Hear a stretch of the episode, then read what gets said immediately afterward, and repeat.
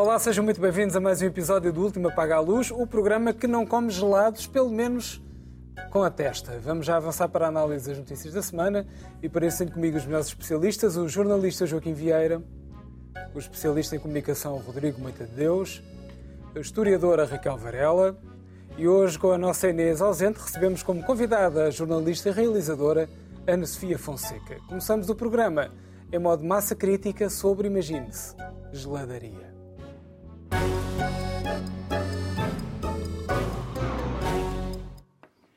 Ora, vivemos dias muito animados, a verdade é essa, quando ainda mal estávamos refeitos da bicicleta atirada contra o Ministério, eis que o Presidente Marcelo passa da antiga Vichy Soase para o muito atual gelado de framboesa. Seja como for, parece ser um indivíduo com gosto por coisas frias. Pelo meio, estivemos duas horas sem Ministro das Infraestruturas, ministro esse que afinal não chegou a sair. E vimos o Presidente a falar à hora dos telejornais para dar um puxão de orelhas a João Galamba e para brincar ao Pedro e o Lobo das dissoluções do Parlamento. No fundo, o que é preciso perguntar é: mudou alguma coisa, sim ou não, Joaquim? Provavelmente mudou. Boa noite, em primeiro lugar. Bom, foram dois dias alucinantes. Uh, apesar de estarmos a viver uma telenovela, como aliás nós existimos aqui à volta da TAP, nunca esperávamos que desembocasse naquilo que aconteceu esta semana. De facto, é extraordinário. Uh, em primeiro lugar, pela forma como António Costa, contra todos os comentadores, todas as previsões, todas as possibilidades, uh, mantém João Galama, já depois dele, o Ministro das Infraestruturas, já depois dele próprio ter apresentado a admissão. Um, na sequência de coisas que, nós, que eu, por acaso, ainda abordei na semana passada, e, portanto, a gente sabe, não é? a bicicleta, como disse o Pedro, e é toda aquela cena com o assessor dele no Ministério, uh, naturalmente, da qual ele tem responsabilidade política, pelo menos, como aliás disse Marcelo, mas historiando um bocado as coisas. Uh, é verdade que uh, o Presidente tem vindo a acusar o Governo, e em particular o Primeiro-Ministro, António Costa, com o fantasma da dissolução, desde outubro que Marcelo Rebelo já falou para aí 10 ou 12 vezes de dissolução. Portanto, essa ameaça, essa hipótese. É um bocado aquela. De facto, esse é o Presidente, é o, é, é o principal poder que o Presidente tem, mas é um poder que é usado só excepcionalmente, por isso se chamava uma atómica, mas não é para estar sempre a referir, porque realmente isso introduz um ruído nas relações institucionais, políticas. Uh, parece que é uma coisa que ele está pronto a usar em qualquer momento. Uh, tal como Putin fala sempre de, de bombas nucleares, eh, também para assustar as pessoas. E para Marcelo é um bocado aquela frase muito portuguesa que é o agarrem-me senão eu mato. Quer dizer, aquela ameaça e tal, mas pronto, mas não, não é para usar, é só que, eh, pronto, ele pode, tem, tem aquele poder. Uh, a verdade é que deu-se uma crise, e, e, este governo tem estado em crise desde, desde há pouco mais de um ano, desde que tomou posse, uh, embora estas, uh, esta conversa do, do Presidente possa, digamos assim, não mata, mas mói, pode-se dizer. Uh, mas a verdade é que a crise do governo é uma crise basicamente provocada por problemas internos, pelos próprios membros do governo. Não é o presidente que provocou essa crise. E, concretamente, mais uma vez, esta questão da TAP e da cena ocorrida no Ministério das Infraestruturas, a conferência de, de imprensa deplorável que João Galamba deu no sábado para tentar tirar todas as culpas para cima do assessor e ele sair daqui impoluto agravou mais esse tipo de situação e, portanto, embora uh, fique muito bem António Costa vir dizer, como disse há três dias, uh, que mantinha João Galamba, meia hora depois dele ter apresentado a admissão, ele, João Galamba, portanto, também, de facto, indicia que é um bocado estranho tudo isto. Se ele, uh, porque é que eles não conversaram antes e não António Costa se queria manter João Galamba, porque é que não, porque é que não terá evitado que ele apresentasse a admissão? Portanto, há a ideia também da parte do governo e de António Costa concretamente e dos seus homens, que há aqui umas, homens e mulheres, que há aqui uma, uma encenação. De facto, quem, a oposição acusou António Costa de encenação e o que nós vemos não está muito longe disso. Um, mas, de qualquer maneira, António Costa vem ilibar uh, completamente João Galamba, de, falando da sua proficiência, da sua qualidade como ministro e que a culpa é toda do assessor ou do adjunto curiosamente, António Costa, em relação a José Sócrates, diz, não, nós não sabemos a justiça o que é da justiça, a política o que é da política. No entanto, em relação ao, ao adjunto, já sabe que a culpa é do adjunto e não é de João Galama, portanto não foi preciso aguardar por nenhum inquérito. A conclusão está feita. e, portanto, o João Galamba é o ministro imprescindível e António Costa, contra tudo e contra todos, manteve-o e, portanto, isso virou completamente. Eh, foi inesperado, foi surpreendente e virou um pouco a mesa de jogo. Uh, mas, naturalmente, como se percebia que Marcelo Rebelo Sousa estava a pressionar o Primeiro-Ministro para que afastasse João Galamba, uh, aguardava-se que houvesse uma resposta de, de Marcelo Rebelo Sousa e ele assim fez, criando aquele suspense com a história do gelado, da saída do, uh, da Presidência da República e tudo aquilo, nunca dizendo o que é que ia acontecer. E, portanto, ontem fez um discurso, quer dizer, é tão inédito a, a, a atitude de, de António Costa contra eh, um desejo presidencial, nesta República que leva quase 50 anos, como é inédito eh, ontem o puxão de orelhas que Marcelo Rebelo de Sousa dá a António Costa e a João Galama em primeiro lugar, naturalmente, usando aliás termos que o próprio António Costa usou para assegurar João Galama, que era deplorável, que era lamentável, etc. E, portanto, eu acho que aí também eh, está muito bem Marcelo Rebelo Sousa eh, ao dizer que perante uma situação destas é preciso defender a dignidade dos representantes do Estado e, portanto, isto não estava ao nível daquilo que se deve impor. António Costa falou, eh, disse que em consciência não poderia afastar António, João Galama, tinha que o manter. Marcelo Rebelo de Sousa, depois de uma primeira parte do discurso em que dava a entender que ia, de facto, dissolver o Parlamento, chegou àquele momento em que Uh, ele, ele, tinha o poder para fazer, mas lá está, é o agarre-me-se não eu mato, e quando ele pôde matar, não matou. Portanto, poupou. Uh, poupou, mas eh, ele não, não, disse isto, mas eu acho que também, em consciência, Marcelo Rebelo de Sousa percebeu que não podia dissolver uh, o governo, porque disse, ou dissolver a Assembleia, portanto, extinguir o governo, porque isso representava um problema complicadíssimo ao nível da estabilidade da, política institucional portuguesa e, portanto, eh, criava problemas ainda maiores. E, portanto, nós estamos numa situação em que Marcelo Rebelo Sousa diz que vai fazer um acompanhamento mais intenso daquilo que é o governo, portanto, vai andar em cima do governo. Não sei o que é, o acompanhamento mais intenso, porque o uh, Marcelo Rebelo Sousa faz um, um acompanhamento que nós não sabemos que mais intenso é que pode ser. Ele deixa de ser presidente para ser uma espécie de super primeiro-ministro. E, portanto, é um primeiro-ministro acima do primeiro-ministro atual. Portanto, não sei se isto vai dar bom resultado, eh, porque nós precisamos de estabilidade, naturalmente, precisamos gerir eh, os fundos europeus eh, do PRR.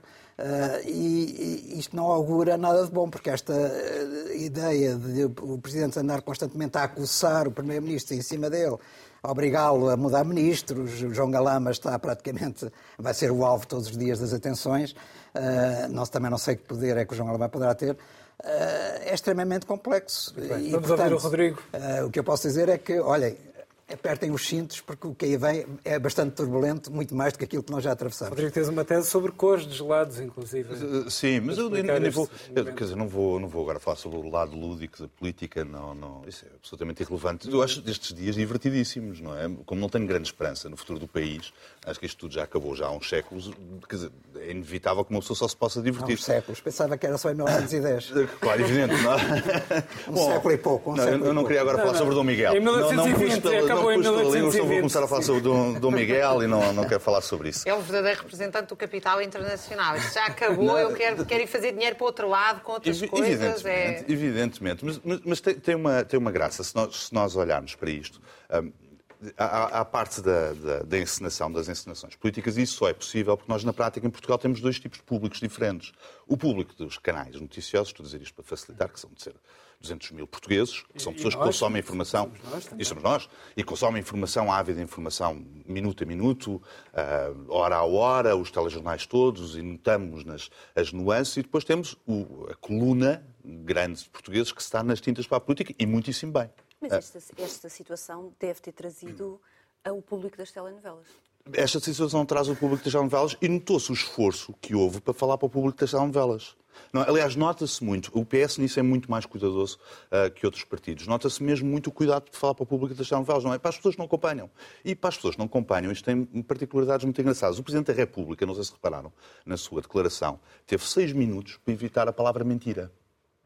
É? Ele, ele, próprio já se imbuiu daquele espírito que é, chamar mentiroso alguém parece uma coisa insultuosa, mesmo que ele seja. É? E, e, portanto, utiliza aquele, utilizou também aquele glossário político do, dos eufemismos para a mentira, que é, eu tomei notas, omitir. Não é? Ele não disse a verdade, tecnicamente não mentiu. Só, só não disse foi a verdade. Ou faltou à verdade. Não é mentir. É só, pronto, só não disse foi a verdade. Conhecimento formal também é uma daquelas expressões de um político espetacular. Sabia? Bom, não tive conhecimento formal. Então, mas sabia ou não sabia? Não, não tive conhecimento formal, portanto é como se não soubesse.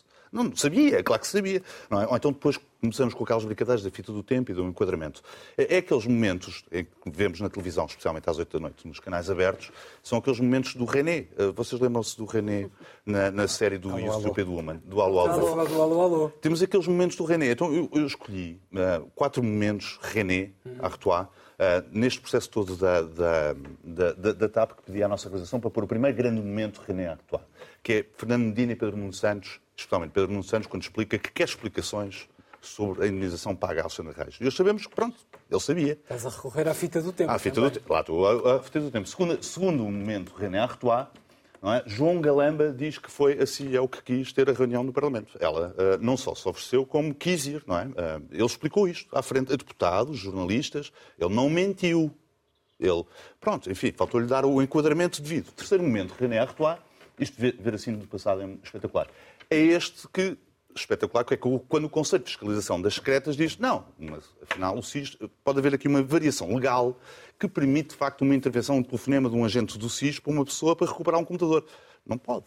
Não pode, está proibido. Quer dizer, é, é só, é só mesmo momento a René. E o quarto, a quarto, o quarto momento, que é depois disto tudo, depois do ministro ter sido apanhado a mentir, digo eu, mas não queria ofender ninguém, eu conheço, eu sou amigo dele, eu gosto mesmo dele, uh, mas ele é apanhado a mentir e o Primeiro-Ministro consegue explicar. Ele não tem falha nenhuma. Pronto, só mentiu. Mas isso é uma coisa normal na política, não é? Toda a gente sabe que os políticos mentem. Porquê é que vocês estão surpreendidos? Ele pode... O problema é outro, não é? Mas agora falhar o ministro, não, só mentiu. Portanto, é uma coisa normal. Para terminar, como pormenor adicional, é a questão das políticas propriamente ditas. E nós ficamos a saber, não é, que há um problema com um adjunto, eh, que pelo juízo era militante do Bloco de Esquerda, era jornalista, as duas coisas ao mesmo tempo, não faz mal nenhum, é, é, é justo, e era também ativista da ATAC. E durante a Troika ficou muito conhecido em alguns circuitos porque era um ativista contra as privatizações. E a quem é que o Galamba vai dar o dossiê da privatização da TAP? A um ativista contra as privatizações. A ATAC que tem, no que sou, na sua definição, uma expressão como pôr areia na engrenagem do capitalismo. Pois bem, conseguiram. Eles, eles conseguiram. Foi espetacular, foi uma coisa espetacular.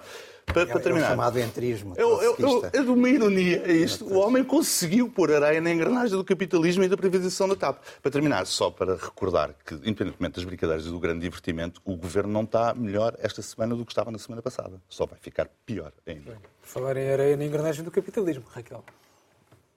Boa noite. Bem-vinda, Ana Sofia. Obrigada. Parabéns pelo teu maravilhoso documentário da Cesária Évora. Vão ver que ainda não viu. Obrigada. É um um, quer dizer, eu gostava de, uh, pondo uma areia na engrenagem do capitalismo, tentar fazer aqui uma explicação que a mim me parece, uh, enfim, parece mais correta. É a minha opinião. Uh, nós vivemos numa sociedade em que existe uma fração, de facto, de uma classe dominante, eu gosto muito do termo burguesia, porque acho que é um termo historicamente correto. Não gosto do termo grande capital, já aqui disse várias vezes. Isto não é, isto não é um termo sociológico nem histórico, não é nada. A capacidade de, de hegemonia uh, sobre o resto da sociedade não repousa na coerção. Em momentos repousa. Há momentos em que uh, esta classe social utiliza a coerção para dominar o resto da sociedade. A maioria das vezes não utiliza uma coisa que o Gramsci chamava consenso. Isso implica uh, que ela tem uma capacidade, para transformar isto em palavras mais simples, de dirigir a sociedade, uh, nem parecendo que está dirigindo, para utilizar o termo bom.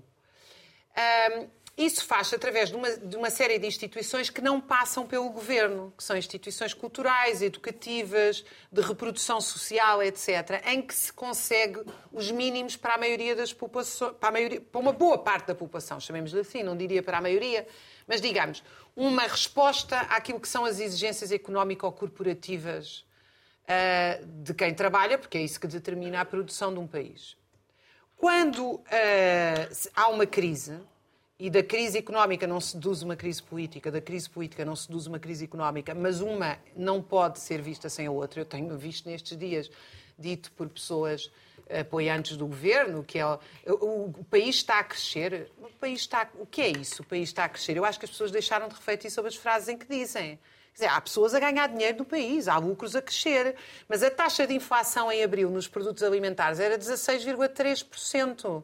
O poder de compra este ano, já nos funcionários públicos, vai em 10%, ou seja, quem ganhava 800 euros passou a ganhar 720. Se puserem em cima mais 300 ou 400 euros da renda de casa, Uh, e, todas, e curiosamente eu devo dizer que das dezenas de comentadores uh, que comentaram o tema, uh, de todos os políticos que falaram sobre o tema, o único que falou neste, nos, o único que falou sobre aquilo que realmente interessa nesta crise foi Marcelo Rebelo de Sousa. Foi o único que falou. Claro, a fórmula que apresenta, porque ele é um homem de direita que defende a estabilidade do regime. Da burguesia dominante é, dirigida? Não, a, a forma que ele só, usa, só a forma que ele usa é como é que nós damos respostas às questões sociais urgentes que existem. Porque todos os outros, ninguém abriu a boca sobre este assunto. Portanto, Marcelo Rebelo de Sousa ainda aparece uh, no meio disto tudo como um único quadro político, se é que eu o posso dizer assim. Eu não tenho, é, estou, não, não tenho não, nem nenhum apoio, nenhuma... Nenhuma proximidade. Ah, não, acho que ele está aqui para salvar uh, o estado decadente do país e, portanto, tudo isto que, ele, que eles acreditam, que eles no sentido que há, é, todas as, as, nos últimos 40 anos, quem dirige o país, PS, PSD, de que Marcelo Rebelo de Sousa faz parte, CDS, acredita que isto é um modelo de país viável. Eu, de facto, não acredito. Mas é verdade que quando o ouvimos, se houve um quadro político. É, quando fala, Marcelo Rebelo de Sousa não foi falar para os comentadores. Por amor de Deus, haja, haja bom senso. Também acho que António Costa não o faz. Acho que os comentadores é que perderam a noção. Há uma espécie de, há uma espécie de umbiguismo em que acham que agora a política é aquilo. Há 10 milhões de pessoas preocupados com o que o comentador A, B, C ou D vai dizer às 4 da tarde, ou às 5 da tarde, ou às 8 da noite. Não conta para o baralho. Não conta para o baralho. Portanto, as pessoas. O que, uh, uh, há aqui uma crise política. A crise política, naturalmente, uh, tem uma expressão muito importante na incapacidade de corresponder aos mínimos. E vejam que eu estou a falar dos mínimos. A primeira greve que aconteceu neste país foi em 1849, foi nos metalúrgicos pararam a cidade de Lisboa para exigir não trabalhar depois das 7 da tarde. Ora, o PCP apresentou esta semana uma, eh, uma mudança no trabalho noturno que é generalizou-se a todos os trabalhadores que estão completamente exaustos e foi chumbada pelo PS, pela Iniciativa Liberal, por toda a gente. Portanto, não, eh, eh, quando nós falamos das exigências mínimas, é que as pessoas que vivem do seu trabalho não estão a conseguir viver com os mínimos do seu trabalho. Isto provoca uma crise de estabilidade permanente. Porque uma coisa é o que se passa no mundo do comentário político da televisão, outra é que as pessoas não chegam ao trabalho, quando chegam, eh, chegam exaustas e não chegam muitas vezes por causa de greves e protestos sociais. Não, as escolas de facto não estão a funcionar, o SNS não está a funcionar e não tem nada a ver com greves, tem a ver com as más condições que levam às greves ou com as más condições que fazem com que as coisas não funcionem. Já falaremos disso depois. Portanto, eu acho que nós estamos aqui a assistir ao quê? A uma hiper qual é a expressão desta crise? Era, era aí que eu queria chegar. É que o Estado fica reduzido ao governo. E o governo fica reduzido a um grupo de profissionais em torno da instituição. Portanto, nós não estamos aqui a discutir Curiosamente, porque é que as pessoas queixaram esta semana que não se passa outra coisa neste país a não ser o Galamba, o secretário de Estado, o assessor, o, o ministro, o presidente? As pessoas, quando dizes pessoas, é. Estou a dizer, quer dizer, muita gente. Não, não sei, é porque eu não claro. me queixei, mas eu sou da parte da burguesia dominante, se calhar não conto. Uma boa tu parte. Fazes parte dos comentadores. Uma parte. Gostam destas coisas. Eu, eu vejo muita as pessoas, gente os trabalhadores, eu, o plural, eu plural. Eu vejo muita gente a queixar-se. Eu, eu queixo-me, mas eu vejo muita gente a queixar-se de porque é que na televisão se estão 24 horas por dia só a dar atenção à dimensão institucional da política. E a minha resposta é que isso não é só uma resposta das televisões 24 horas por dia. É que aquilo que tu estás a rir, que eu acho que é, é muito interessante para compreender a sociedade, que é quando uma fração da classe dominante não consegue dirigir a sociedade, fica cada vez mais restrita à sua dimensão institucional e à dimensão da política profissional. E, portanto, aquilo que é normal numa sociedade capitalista que tu defendes, que é existem uma série de instituições a funcionar, existem uma série de instituições a funcionar, existem uma série de uh, uh, fatores sociais, culturais, educativos, existem outros agentes políticos que não o Estado, em Portugal cada vez mais está reduzida a dimensão da política profissional. E isso é parte da crise, é só isso que eu queria socialismo. dizer. Ah, socialismo. Vivemos no socialismo. É isto que chama socialismo. Obrigada. Tem uma graça, Socialismo brinca- ou encenação? Eu acho que esta crise, se não fosse tão preocupante, seria muito cómica. Mas é realmente preocupante, porque o que nós estamos aqui a assistir é uma escalada de tensão, em que, como dizia o Joaquim, ah, agarrem-me se não mato, mas também não há uma, uma, não há uma dissolução, não há uma solução à vista para esta crise. Acho que isto vai piorar dia a dia. Ahm, e, e- e, de facto, o que me parece é que neste momento a realidade é muito mais interessante do que a ficção e isso é preocupante. Eu fui, eu tenho o hábito de parar em alguns sítios a escutar as pessoas. Gosto de ouvir as conversas. Eh, no- se no táxi me provoca azia, numa tasca tem a sua graça, num restaurante idem. E é muito importante para, me- para medir. A gelataria agora está muito ocupada. Está muito ocupada Pronto. ou até mesmo o banco de jardim onde estão os reformados a jogar à bisca. É muito interessante para tentar medir um bocadinho o pulso do país. E no outro dia estava numa tasca e claro que a conversa era esta telenovela hum, e cada um tinha a sua opinião porque realmente com ah, então depois com o puxão de orelhas dado pelo nosso Presidente da República ao Ministro João Galamba e ao Governo, isto cria ainda mais a sensação de calma lá, não há nenhum adulto na sala, ninguém faz aqui nada.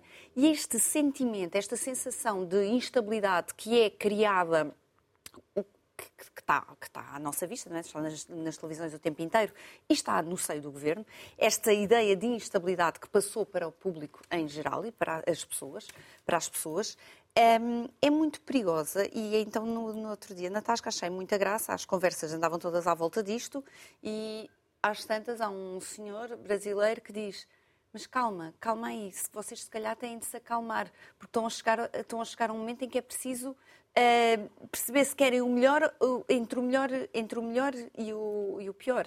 Ehm, isto é terrível quando chegamos a este ponto. Claro que não, não querendo dar aqui, eh, não querendo passar isto para a realidade brasileira de há uns tempos, há uns tempos mas realmente quando, quando uh, já na, no- na população em geral há este sentimento de fim de ciclo, é muito difícil um governo manter-se com estabilidade, é muito difícil haver aqui uma estabilidade política que permita responder ao que realmente interessa, que são os problemas das pessoas, os problemas do dia a dia, os problemas reais, e não tanto se um ministro partiu o vidro ou não partiu o vidro e o que é que se passou aqui.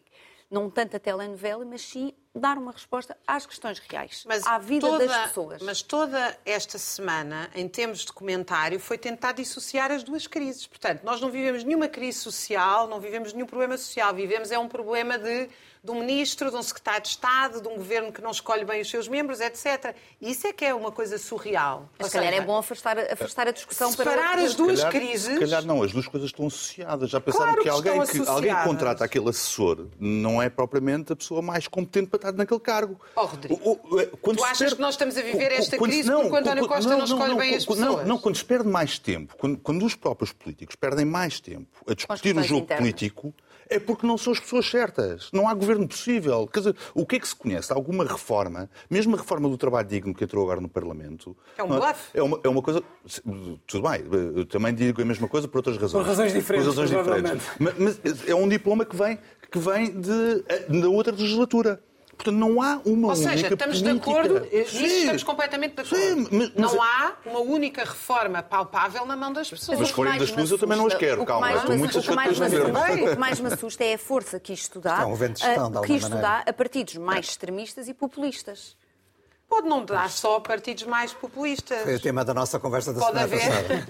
Aliás, Dá Se houvesse uma esquerda, claro. não dava só a partidos populistas. não usei- é oposição. Usei o facto. exemplo da bicicleta do assessor para dizer que isso reforça o Chega. E, de facto, estas cenas reforçam o extremo-direita. Eles estão a deitar foguetes. Mas podia reforçar uma oposição construtiva, que não existe. De facto, não se vê daqui uma preocupação pela- sociedade, pelos problemas das pessoas. É um facto. Quer dizer, andam nestas É guerras da Alecrim da, da Manjarona. É política. Mas é política muito baixa. É, claro. não, há, não há adultos na sala. É um bocado essa ideia que se tem. Ninguém tem Tudo isto é um bocado infantil, é da Associação de Estudantes, quase, não é? E, portanto, precisamos... Todos eles precisam de crescer.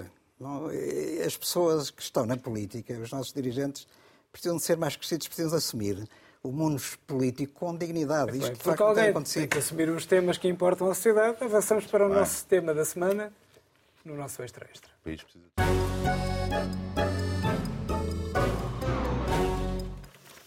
Com esta crise entre Presidente e Primeiro-Ministro que abafa quase tudo, e para não voltarmos à estafada TAP, escolhemos um tema muito mais simples: a educação, que lá vai no terceiro período entre solavancos, protestos e guerra surda entre Ministério e professores. E nova greve nacional convocada para o dia 6 de junho, e tendo em conta a situação, há que perguntar: isto foi um ano quase de retenção para os alunos, Rodrigo. Foi. E eu hoje, eu hoje vou dizer algumas coisas surpreendentes sobre esta matéria. Todos os professores sabem que, o quanto eu os adoro, o sistema, adoro o sistema público de ensino, portanto tenho uma grande admiração e adoração. E, e, e estive sempre do outro lado da barricada em relação à luta dos professores, porque pensei sempre na questão da generalização, ou seja, abrir uma exceção para os professores com, com, a questão do descongelamento das carreiras e contar o tempo das carreiras, significa na prática um aumento salarial, era uma exceção perigosa de se abrir e, portanto, eu gostaria que todas as, as diferentes corporações uh, do Estado fossem tratadas da mesma maneira. E este não quando, e pedi à nossa realização para pôr umas imagens no ar, a primeira imagem no ar, este não quando percebo que, afinal, há exceções, não é? Portanto, o Governo chegou a acordo com os maquinistas da CP, não é? Ministro das Outra Infraestruturas, vez? Não, que é uma coisa espetacular. Isto significa o quê? Que significa que a administração Significa da CP... que eles têm um bom fundo de greve. Si- Significa que a administração da CP não queria chegar a acordo com os maquinistas e vem um ministro e diz não, pague-se. Não há problema, pague-se. Não é? Eu dou a ordem, pague-se. Por acaso foi numa semana complicada para o próprio ministro, portanto isto foi a calhar. Segunda, segunda, segundo caso prático ah, do, do regime de exceção que vivemos. Também os médicos vão ser aumentados. Uma outra exceção, não é? Terceiro caso prático, pedia para, para pormos aqui no ar, o Estatuto dos Oficiais de Justiça, que significa que os, os oficiais de Justiça vão passar a ganhar uma comissão por cada processo que despacham, que é uma coisa espetacular, e reclamam também que querem ter o mesmo regime de apresentação dos polícias, porque isto, pelos vistos, na função pública pode-se escolher qual é o melhor regime. Ah, eu quero dos polícias. O senhor não, tem, não é polícia, mas não faz mal, mas eu quero o regime dos polícias. E uma última, uma última notícia que vos queria trazer, que é esta coisa, que afinal não há regras. A qualquer momento pode haver aumentos. E, portanto, nós, em vez de termos uma regra, temos exceções à regra, várias. Aliás, eh, aqueles que funcionam com a regra são exceções. Aqueles que não vão para a rua gritar, de facto, são totós. São totós. Porque, como não há regras, isto fica mesmo nas mãos de quem grita mais alto. Os professores só têm aquele azar que já passam a vida na rua, já há muitos anos. E, portanto, não, ninguém os leva muito a sério. Eu, eu gostava de lembrar que nós temos uma coisa chamada tabela remuneratória única. Não é? O problema da tabela remuneratória única que se aplica supostamente à administração pública é que são tantas exceções que não é única. Portanto, há, há vários, há várias carreiras, há várias tabelas remuneratórias e quando chega ao, ao final do ano e o Governo diz vou aumentar, a vou aumentar a função pública em X, as exceções são tantas que é normal que todos reclamem. E, portanto, sim, é o triunfo, é o triunfo de quem faz mais barulho na rua. Portanto, eu estou com os professores, eu acho que mais um ano de greve é muitíssimo bom e só está a fazer bem à escola pública e, e, de facto, não, não, é, não, é, não, não é funcionamento quando as exceções à regra são a regra. Bem, Raquel. Eu acho que esta ideia de uma tabela remuneratória única para banqueiros e gestores era uma coisa muito bem feita.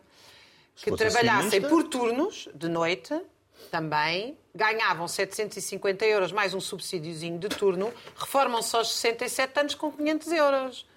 É, é uma boa ideia, não é? Eu, eu acho Não- que é uma boa ideia, até porque eu, eu não vejo, eu não vejo qual é a utilidade que um gestor e um banqueiro têm numa sociedade. Já um professor, um médico, um funcionário judicial, vejo imensa utilidade e acho indecente que ganhem 900 eu sei, mil ou sei que não, 1.100 e- euros. eu percebo perfeitamente, tu não gostas de uma sociedade, de uma sociedade com uma economia livre, Não, de o livre que é que é uma economia livre? Uma economia de gente a viver à conta do Estado, sim, como é são os os banqueiros e os grandes empresários deste país. Vivem todos à conta do Estado. E, aliás, acho incrível tu uma vez, correu falas de corporações referente a pessoas que educam, cuidam de nós, Não é corporação. trabalham, e um banqueiro é o quê? Uns banqueiros são o quê? Não são uma Acho que corporação. não são em número suficiente para ser uma Não. corporação. Mas pronto. mas Exatamente, não podemos são em número reunião de 11 suficiente sequer, não são em número suficiente sequer para terem as benesses que têm. Bem, evidentemente que, independentemente do meu entusiasmo com quem trabalha, e tenho muito, ah, nós vivemos a situação que é eu falei ainda agora. Deixa-me só, deixa só Eu não, eu terminar. não percebo. mas a sério. Deixa-me só terminar. O meu entusiasmo é com quem trabalha, não é quem gera força de trabalho, não é quem vive do trabalho Mas eu falei alheio. disso. Pronto. Nós temos, na inflação alimentar, em abril, é 16,3%. Várias pessoas tiveram 400 e agora mais, porque o aumento dos juros é a remuneração da corporação dos banqueiros, que ganham, já nem sei, tiveram os maiores lucros dos últimos 15 anos. Esta é a situação que nós vivemos. E nós achamos que os professores, nem sequer o tempo que trabalharam, têm direito, quando eu acho que isso é o mínimo dos mínimos. Aliás, eu, é uma coisa curiosíssima neste país, que é o, o ódio às greves, nem sequer faz a mínima ideia que nos últimos 200 anos isto são das greves menos exigentes e mais leves que nós tivemos na história de Portugal. Vocês veem as pessoas na rua a defender, como deviam estar a defender, na minha opinião, a redução da idade da reforma? Aumentos salariais significativos face ao poder de compra que caiu nos últimos 30 anos? Não. As pessoas estão a pedir para viver. Estão a pedir o mínimo e nem isso é respeitado. Portanto, a situação social que nós temos no país é essa. É, as greves vão continuar faça-se o que se fizer, As a não ser quem? que se ceda nas, nas questões mínimas de qualidade de Estás a vida das pessoas que as pessoas estás não a falar do têm. problema de- da- a relação do Estado com os seus 80%. funcionários. Não, eu não, estou a falar dos funcionários. Se, se a tivesse falar- 80% da população em greve, notavas. eu estou-te a falar de 80% da população em Portugal vive do trabalho. A queda de compra, a queda de poder de compra na função pública foi 10%. No setor privado foi 6,4%. O IRS aumentou mais de 40%. O investimento em capital fixo de caiu 40%. menos nos últimos 5 anos, qualquer coisa deste 40%. género, ou 6 anos. Não, pode ser. Passou, não, a, a- a coleta não é o IRS por cada Ah, tá pessoa. bem, ok. A coleta de IRS geral. receitas. As receitas de IRS Mas isso é um geral. bom sinal, quer dizer que há mais pessoas a Isso não é um bom sinal, é porque as pessoas estão a ser esmifradas, por amor de Deus. Estou Também de acordo porque contigo. as pessoas estão a ganhar mais. Acho que há que baixar os impostos rapidamente. claro que há, os impostos sobre quem trabalha, claro que têm que ser baixados. de acordo. Depois nós temos aqui o investimento em capital fixo, que já tinha caído no tempo do Passos Coelho eh, de forma sustentada, ainda caiu mais. Ou seja, está tudo, as máquinas, etc. Não há reposição de capital fixo. Capital fixo quer dizer que não há compra de. não há investimento em máquinas, etc. Não se produz. Portanto, Claro, isto significa um país que não, está, que não produz. E, de- depois não produz, mas consegue colocar as pessoas a trabalhar 12, 14, 16 horas por turnos e mesmo assim a não conseguirem Sabes que viver. isso é ilegal. Como é que isto é possível? Oh, Raquel, sabes que isso é ilegal. Sim, mas vai ver, vai ver o que é que são os horários de elaboração contínua, Rodrigo. A realidade é esta. Oh. É a realidade que ninguém fala, infelizmente. As pessoas saem do trabalho às 8 da manhã, vão dormir à tarde, voltam para o trabalho, depois descansam à terça porque já não têm sábado nem domingo. Que mundo é este? A verdade é que Não, a não é realidade... e voltar a centrar na eu- não, isso eu sei, eu sei muito bem do que é, É- que é estou a por falar. turnos, não são os mesmos. Não, não é por turnos, porque os turnos ainda por cima não têm que ser fixos neste Então, melhor ouvir a nossa É a. Então, verdade, a oferecem verdade é para que a realidade dos professores e a luta dos professores implica na vida de toda a gente e implica, sobretudo, na vida dos jovens, das crianças que estão em idade escolar, que atravessaram dois anos muito complicados com, com o Covid e que agora têm um ano com esta turbulência. Agora, a culpa é dos professores? Não me parece. Os professores estão a reivindicar. a- Estão a reivindicar hum, eh, melhorias na sua qualidade de vida muito justas. Quer dizer, pedir a recuperação do tempo de serviço Parece-me que o governo vai ter de ceder pelo menos aí, porque senão o que vai acontecer é que esta greve vai eternizar-se, vai, vai de certeza chegar até ao final deste ano letivo, vai passar para o próximo ano letivo e nós temos uma geração que já perdeu dois anos de escolaridade com ah, o Covid, com a pandemia, Não a e chantagem. agora continua, continua com a greve dos professores. Mas não me parece que se possa diabolizar esta luta. hum, e Porque pagamos a chantagem, é isso, não é? Portanto, é que é eh, não, não é, Chantagem, não, tudo é mas é chantagem. Portanto, então qualquer luta é uma chantagem. Não, Não, me a escola parece. serve para educar, não é? Os professores são contratados para educar. Como acham que são maltratados em vez de mudar de emprego, é suposto aumentá-los. É isso, não é? Então mudam todos de emprego e ficamos sem professores?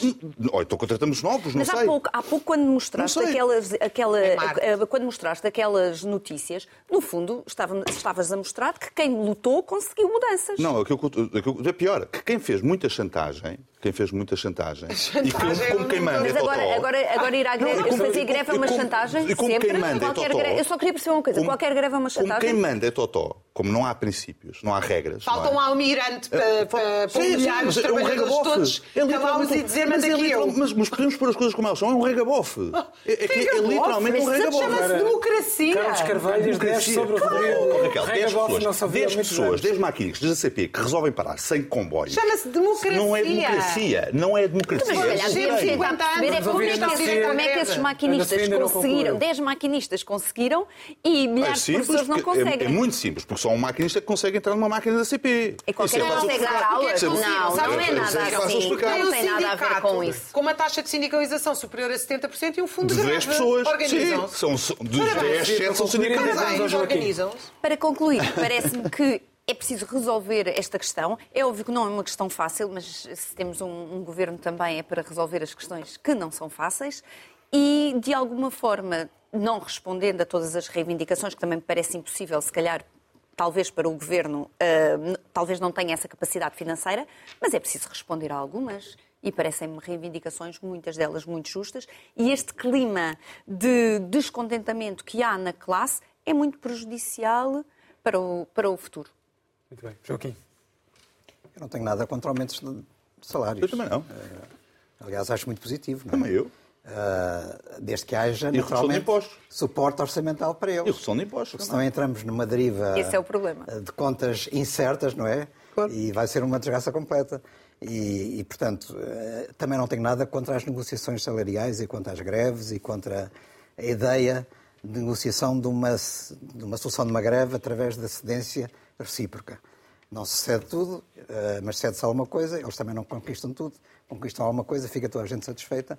Parece que hoje eh, o Primeiro-Ministro elogiava este acordo na CP como prova de que o Ministro João Galama continua a funcionar, porque, quer dizer, calhar para ele foi uma maneira de resolver, vamos lá resolver isto da CP para Isso, vamos lá pagar na CP que é para ver, para mostrar que isto continua a funcionar. E a diferença é que as pessoas são Talvez 200 tenha sido mil, um os maquinistas são 10. Pois o problema é um problema de dimensão, um problema de escala.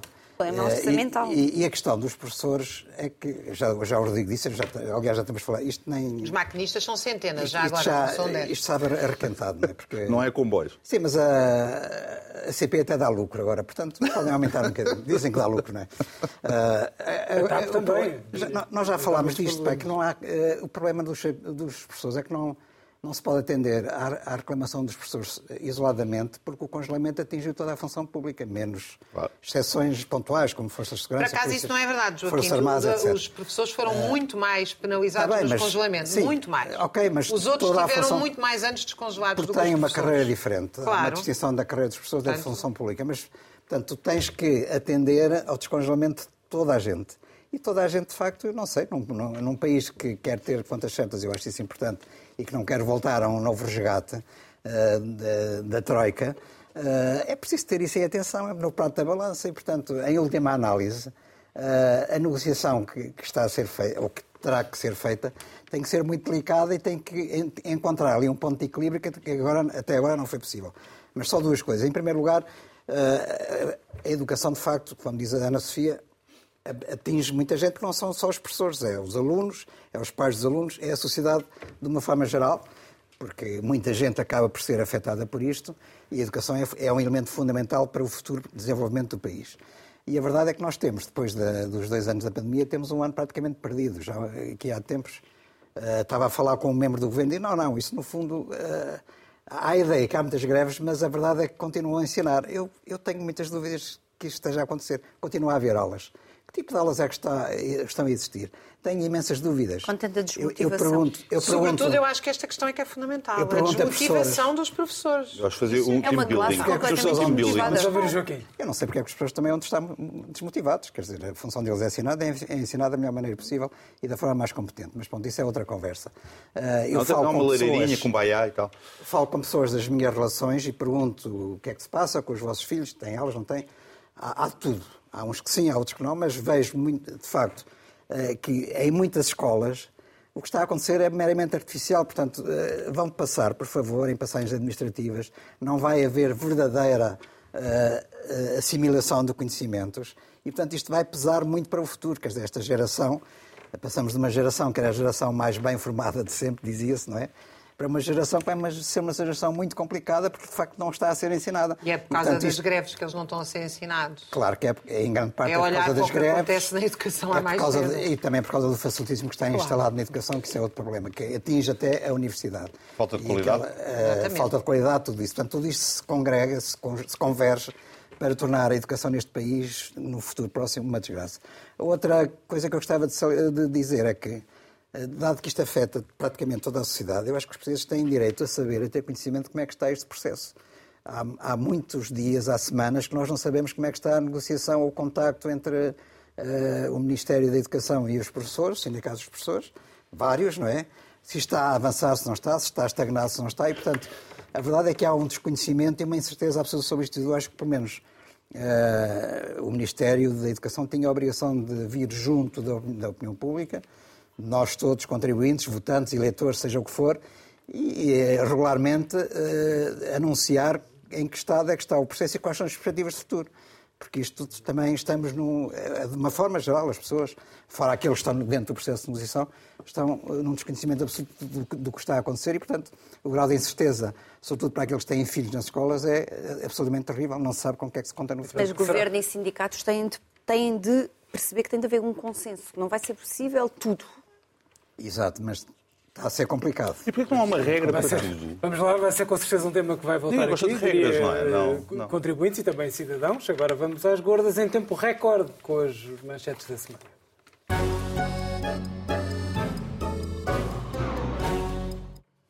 Muito rapidamente, começamos pela Raquel, que quer falar sobre um caso de justiça. Raquel.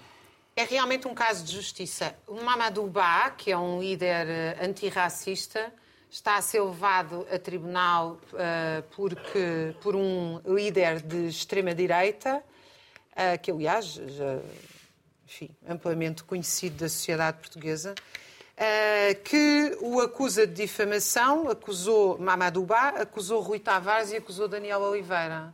Mas o Ministério Público arquivou o caso do Rui Tavares e do Daniel Oliveira e deu procedência ao do Mamadou Ba que é um líder antirracista negro e, de facto, eu não tenho nenhuma simpatia, como vocês sabem, pelas teorias identitárias. Agora, porquê é que isto acontece? Porque é que há três pessoas, uma delas é negra, duas são brancas, e é o arquivamento de duas pessoas que ainda por cima têm bastante exposição e proteção pública, parece-me. Mas a questão mais importante ainda é dizer que, independentemente de nós concordarmos ou não com uh, uh, o que defende Mamadou Ba, com os seus métodos, etc., nunca o antirracismo matou ninguém e o racismo mata. E, portanto, é inqualificável que numa sociedade como a nossa, que está sempre uh, a temer a ameaça da extrema-direita, se uh, Mamadou Ba se veja no meio de um processo destes. E volto a dizer, independentemente de concordarmos Muito com bem. ele ou não, eu sou bastante admiradora das lutas que foram feitas contra o racismo não concordo com as teorias identitárias, mas isso é outra discussão. Agora, a defesa de Mamadou Ba aqui parece uma questão absolutamente essencial e também uma questão verdadeiramente contra o racismo e a extrema-direita. Uma notícia internacional da Ana Sofia sobre a Índia e as teorias de Darwin. Ana Sofia. Bem, não é não, não causa nenhum espanto, mas o governo eh, indiano, um governo, governo nacionalista e hindu, eh, acabou de retirar dos manuais escolares a teoria evolucionista de Darwin. Eu percebo perfeitamente que ele não acha que o Narendra Modi, o primeiro-ministro, não acha nenhuma graça eh, a Darwin. Eh, está a privar está a privar a juventude de ter acesso a uma obra uh, que é uma obra extremamente importante para a ciência moderna. Uh, um, mas, na verdade, eu escolhi esta notícia porque isto é uma notícia que, é um, que tem passaporte, é um passaporte com muitos carimbos. Porque, infelizmente, o que se está a passar, este ataque à ciência que se está a passar na Índia, e aliás não é o primeiro, a retirada de Darwin dos manuais escolares não é o primeiro episódio, um, passa-se em muitos sítios, em muitos países. Eh, nós vimos hoje a OMS. Inclusive em eh, alguns colégios católicos no Ocidente. A OMS hoje declarou o fim da pandemia, mas durante a pandemia o que nós mais vimos foram ataques à ciência, uma descredibilidade. Eh, as vacinas andam há tanto tempo a salvar vidas e foram demonizadas por tantos. Um, e este ataque à ciência parece-me muito uh, parece-me bastante perigoso. Aliás, este ataque à ciência, que tem como base um, políticas nacionalistas e é a tentativa de mostrar uma supremacia uh, dos hindus, uh, tem levado a um ataque cada vez maior, a uma perseguição cada vez maior, no caso da Índia, aos muçulmanos. Eu vi há, uns, há tempos um documentário muito interessante, que até esteve na corrida aos Oscars, entre, o título em português será qualquer coisa como Tudo o que Respira, uhum. e que também reflete essa perseguição, hoje em dia, a perseguição religiosa que voltou uh, à Índia. E, e é, é, uma pena que nos tempos que correm continuemos a preferir tantas vezes a crença uh, à ciência. Muito bem. Joaquim, muito rapidamente. Rússia Bom, e drones sobrevoando o Kremlin. A, a guerra da Rússia contra a Ucrânia já chega a este ponto em que há drones que esta semana explodiram e despenharam-se em cima da cúpula do Kremlin, uh, que é uma coisa inaudita e, e totalmente inesperada. A Rússia acusa convenientemente a Ucrânia de terrorismo. Não há provas nenhumas que a Ucrânia tenha sido autora, que aliás nega viventemente e de forma muito categórica que isto tenha acontecido. Por outro lado, também se diz que pode ser uma espécie de operação de falsa bandeira, isto é, a Rússia a despejar eh, drones sobre si própria, sobre o Kremlin, eh, para justificar um ataque mais intenso à Ucrânia, eventualmente tentar eliminar o Zelensky, o presidente da Ucrânia, bombas atómicas, sabe-se lá. Também acho este cenário um bocado uh, irrealista, porque isto mostra que há muitas fragilidades na defesa do Kremlin, que é impensável que o Kremlin esteja vulnerável a ponto de permitir que drones caiam lá em cima e que explodam. Uh, é mais provável que seja alguém, uma iniciativa da oposição russa, de, interna, de, e portanto não mais do que isso. Uh, mas estamos a assistir a tempos muito interessantes e nunca se pensaria que a guerra iria demorar tanto tempo e queria assistir-se a cenas destas. Rodrigo, para concluirmos, monarquia, claro, coroação de Carlos III. E como não falar desse fascinante, desse fascinante fascínio uh, da humanidade do globo inteiro com, com, este, com este momento da, da coroa real britânica. O Reino Unido já não é a potência que era há 15 anos, ou há 50 anos, ou há 150 anos mas este fascínio permaneceu. Ah, só para deixar-vos uma nota que não é um exclusivo português, esse fascínio, não é, uma, não é só aqui que vamos ter emissões em direto de, Só de para dizer que aqui acabámos com isto há 100 anos atrás. Ela está a palavra à burguesia dominante. À, burguesia, à aristocracia, a aristocracia dominante. que acabou com o rei. A aristocracia dominante. Não, não, é, não é um exclusivo nosso. Ah, e não é algo uh, superficial. Ou, seja, é, este momento de coroação é, na prática, a legitimação popular da soberania eh, do soberano, eh, literalmente da soberania do soberano. Ou seja, o facto de ele ser aclamado e reconhecido pelos países, pelos países onde é chefe de Estado é absolutamente imprescindível para a sua soberania e, portanto, não é só o ritual arcaico, que vamos ouvir de certeza, que custa muito dinheiro ao erário público, não. Isso é mesmo uma espécie de eleições para um monárquico. Vamos contar aplausos. Botar aplausos. Assim terminamos mais a última Paga Luz. Ana Sofia, muito obrigado por ter Uma forma muito progressista de democracia, contar aplausos. Tu queres comparar assim, com a democracia popular, é? Assim, nos despedimos é com amizade, sem democracia popular, só com o meu autoritarismo. Até para a semana.